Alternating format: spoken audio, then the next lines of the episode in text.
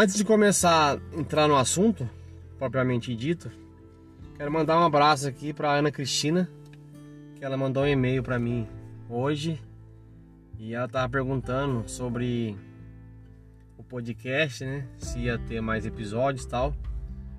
E já gravei, depois que eu voltei de Cuiabá, já gravei mais dois episódios. Esse é o terceiro que eu, grave, que eu tô gravando, né? Então, Ana Cristina, um abraço. Muito obrigado aí pelo contato e é sempre um prazer. Para aquele que quer entrar em contato, né, que escuta o podcast e quer entrar em contato, porque eu faz um bom tempo que eu não falei, que eu não falo mais o e-mail. Então, o e-mail é meditações página P R A J mudo N A meditações página arroba gmail.com é, ser um prazer aí receber o e-mail da galera que acompanha o podcast. É, qualquer qualquer questionamento é, sugestão de pauta será sempre bem-vindo. É, eu quero falar hoje sobre né quero falar uma coisa bem bem bem foda mas ao mesmo tempo também extremamente necessária, porque todo mundo nessa vida vai passar por isso.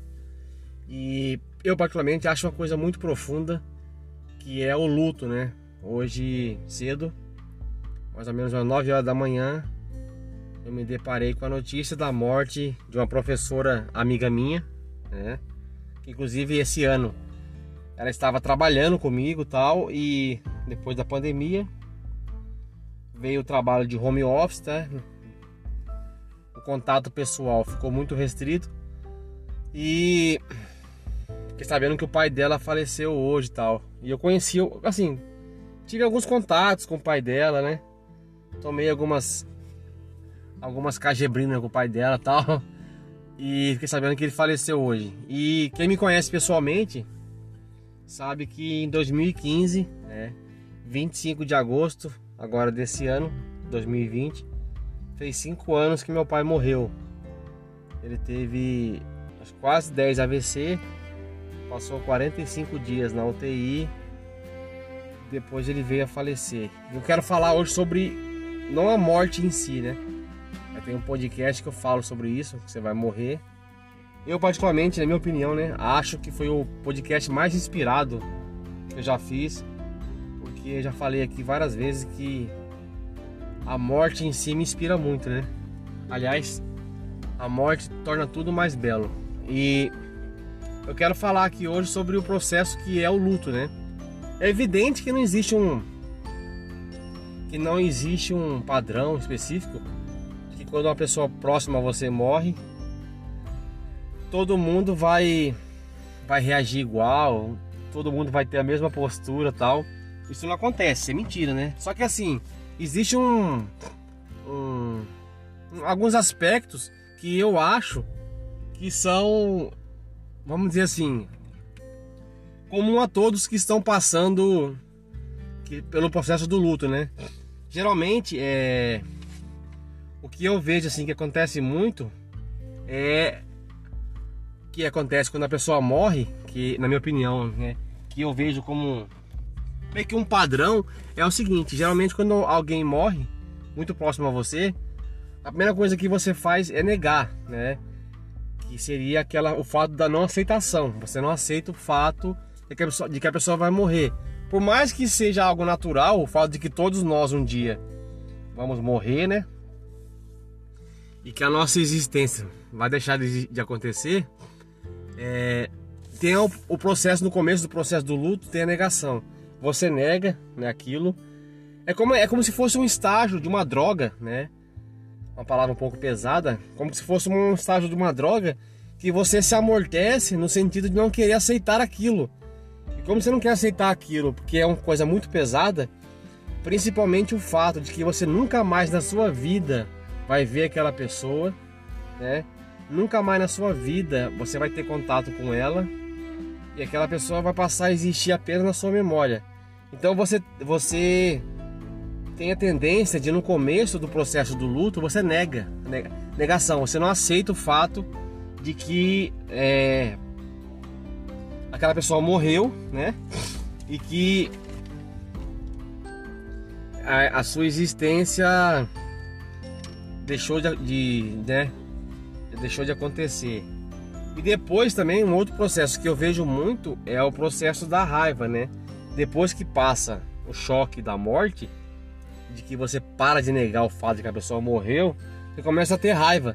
E daí, é, algumas pessoas, por exemplo, começam a culpar a morte, a, a, começam a culpar alguém ou algo pela morte daquela pessoa tal. E eu lembro quando meu pai morreu, é, ele teve o primeiro AVC num domingo. Eu tinha acabado de chegar da Bahia de eu tava fui passear na Bahia de carro e cheguei em casa no, no na madrugada de, de, domingo de madrugada de sábado para domingo tal. E daí eu tinha um compromisso com uma pessoa tal e passei o dia inteiro com ela e quando eu tava lá com essa pessoa, né, na casa dela tal, é meu pai teve o primeiro AVC. Só que ele foi pro pronto socorro tal e o médico ao invés de internar ele, mandou ele voltar para casa. Aí ele ficou uma semana em casa. Quando foi na sexta-feira, ele teve vários AVC dentro de casa e eu e minha mãe pegamos ele, no maior sacrifício, ele babando e tal. Coloquei ele dentro do carro e levei ele pro hospital. Daquele dia em diante, nunca mais ele voltou.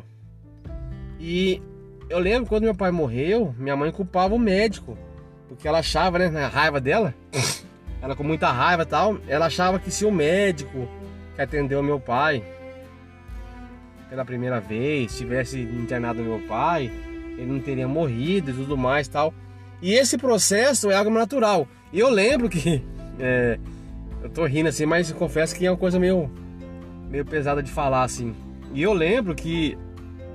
É, quando meu pai morreu, quando eu entrei nessa fase da raiva, eu fiquei com muita raiva de Deus, tá ligado? Em detalhe que eu sou, vamos dizer assim, não é uma palavra muito enfática de se falar assim também, até porque para falar essa palavra exige uma convicção muito grande, eu não tenho essa convicção.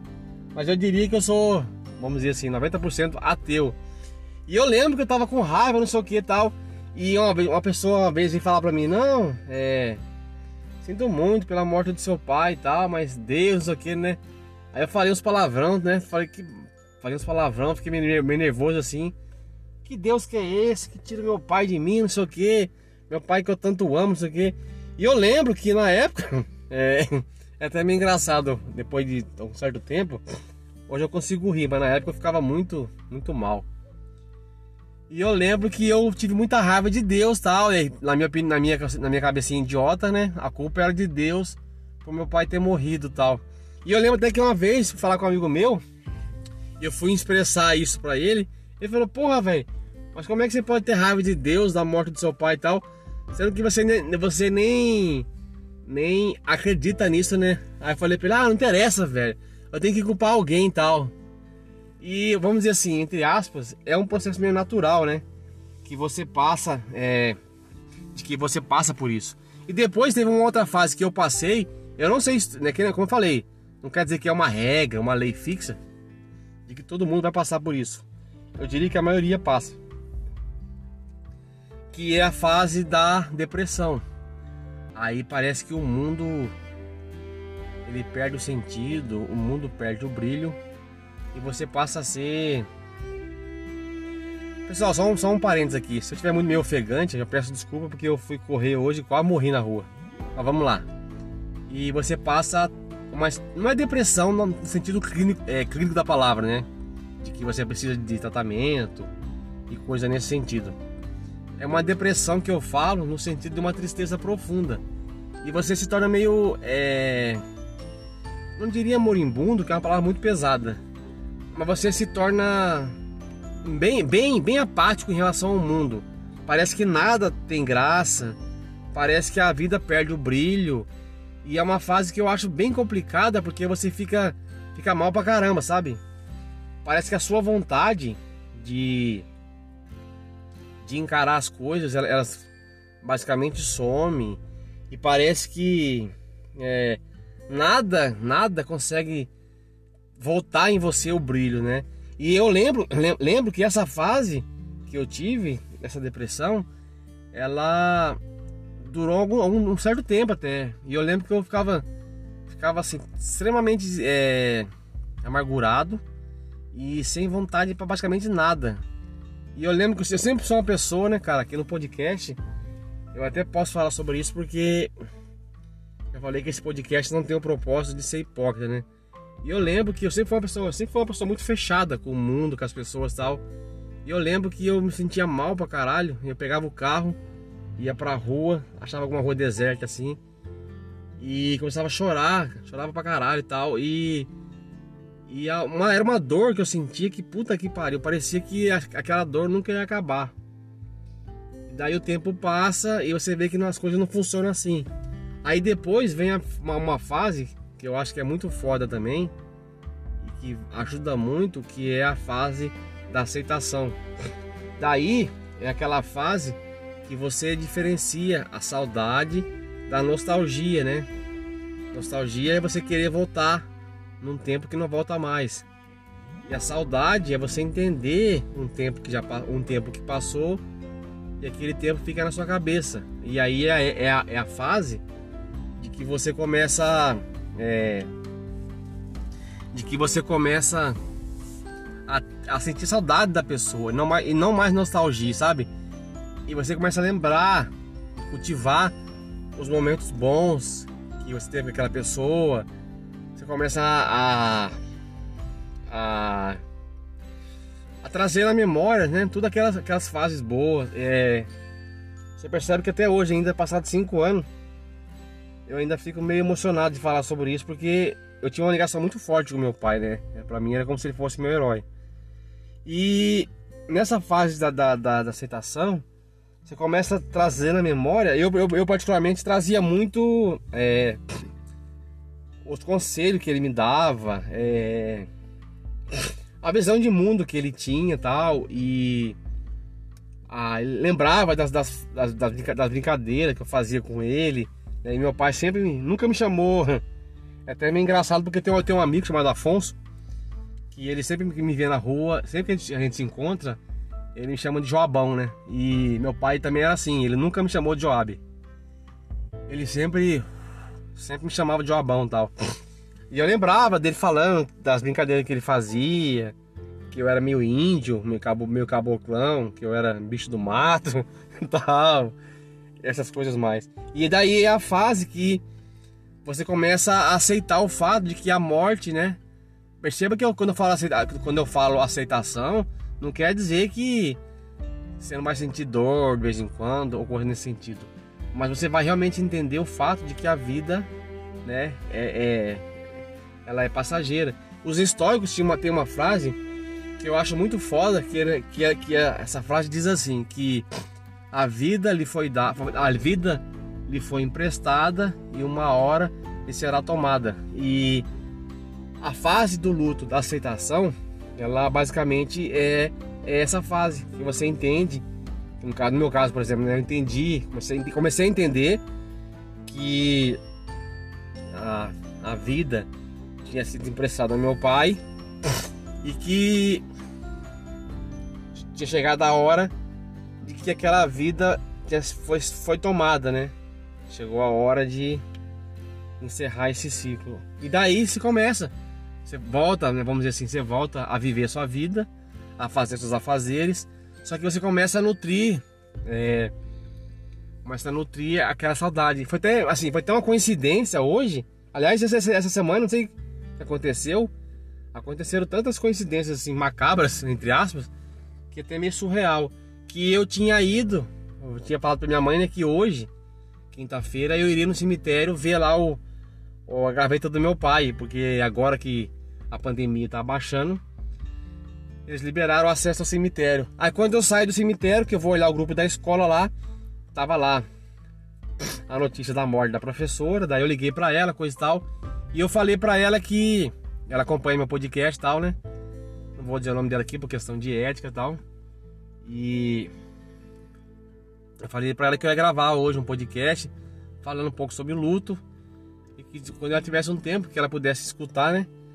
E se pudesse ajudar ela, que seria um prazer tal. E aí deu essa coincidência. Já fazia um bom tempo também que eu queria é, que eu queria gravar um podcast sobre isso. Porque foi uma fase que marcou muito a minha vida, né? Aliás, eu costumo falar para as pessoas que a minha vida se divide entre antes da morte do meu pai e depois da morte do meu pai e tal. E era uma coisa também que eu tinha vontade de compartilhar aqui com vocês. E para encerrar esse podcast, eu quero, é, quero até anotei aqui no caderno, aqui numa folha aqui no caderno. Eu quero aqui é, ler uma frase de, uma, de um de um grande astrônomo, né? Nem sei se ele era astrônomo, sei que é, acho que ele era físico até. Aliás, ele foi um dos caras que mais divulgou a ciência no mundo, que é o Carl Sagan. E eu quero ler aqui uma frase dele diz assim, né? Aliás, é, essa frase eu queria dizer pro pai da minha pro pai da professora, né, o seu Pedro, e pro meu pai, né? A frase diz assim: diante da vastidão do tempo e da imensidão do universo, foi um prazer imenso para mim dividir esse planeta e essa época com vocês. Então, seu Pedro, né, pai, diante da vastidão do tempo e da imensidão do universo, foi um imenso prazer para mim dividir uma, esse planeta, né? E essa época com você. Bem, pessoal, por hoje é só isso e um grande abraço.